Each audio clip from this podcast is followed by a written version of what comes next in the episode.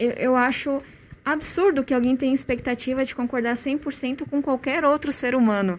Eu brinco, olha, vocês estão me ve vocês me veem me posicionando todos os dias. O namorado de vocês não se posiciona todos os dias igual eu. A mãe também não, a melhor amiga também não.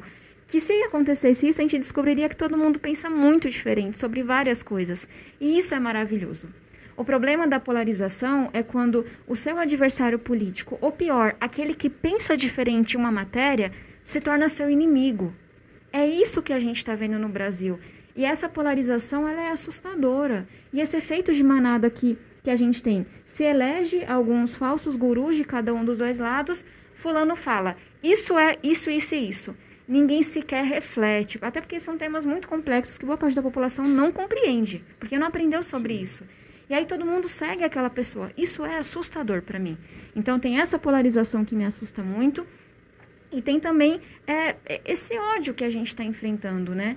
E aí, poxa, eu realmente acho que é, o, o, século, que, enfim, que dois, em 2021, é, um nome não consegue explicar todos os meus posicionamentos. Eu sou progressista, me coloco na centro-esquerda, mas eu não vou deixar que uma cartilha que foi escrita centenas de anos atrás diga como eu devo pensar. Muito menos que um homem mais velho do que eu me diga como eu devo pensar.